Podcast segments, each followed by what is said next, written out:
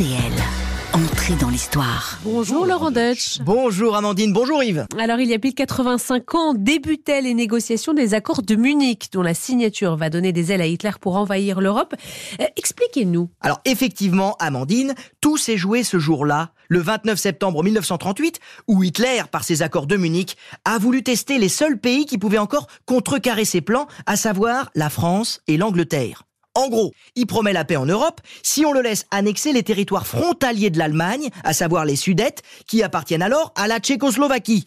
Les Anglais et les Français, comme un aveu de faiblesse, vont accepter cette annexion, ce qui pour Hitler sera un signal fort dans son désir de guerre. Bon, alors tout ça donne en effet l'impression qu'on a laissé faire sans vraiment négocier. Ah oui, alors je vous décris la scène. Oui. D'un côté de la table, on a le Premier ministre anglais Chamberlain, pour la France, le président du Conseil, Daladier, et en face, on a Hitler et Mussolini. Vous voyez le rapport de force? En gros, c'est Teddy Riner contre Popek.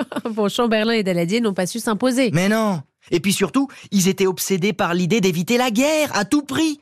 Daladier, c'était clairement pas De Gaulle, c'était vraiment pas un leader, c'était un, un politicien de passage un peu fourre-tout, le champion du monde des ministères hyper furtifs. Pour vous dire, il a été seulement 4 jours à l'instruction publique en 1926. bon ça. 6 mois aux travaux publics en 32, 9 jours aux affaires étrangères en 34, Bravo. et quand même, à partir de 1936, 3 ans au ministère de la Défense, où là, en revanche, il a pas défendu grand-chose. Non, vraiment, ce pauvre Daladier, sans lui manquer de respect, c'était pas l'homme de la situation. Bah, ils ont surtout voulu croire aux promesses d'Hitler. Cette annexion mineure leur assurait la paix, c'est ça, non? Bah oui, ils se sont dit que les Allemands prennent les Sudètes, qui découpent la Tchécoslovaquie, mais qu'ils nous laissent tranquilles. Et c'est ainsi que l'esprit munichois est devenu aujourd'hui synonyme de lâcheté, de couardise, de honte. D'ailleurs, ces accords de Munich à sens unique ont été si vite conclus que dès le 30 septembre, Daladier atterrissait au Bourget. Et quand il a vu la foule venue en masse pour l'accueillir à sa descente d'avion, il a eu super peur. Il était persuadé qu'on venait lui casser la gueule.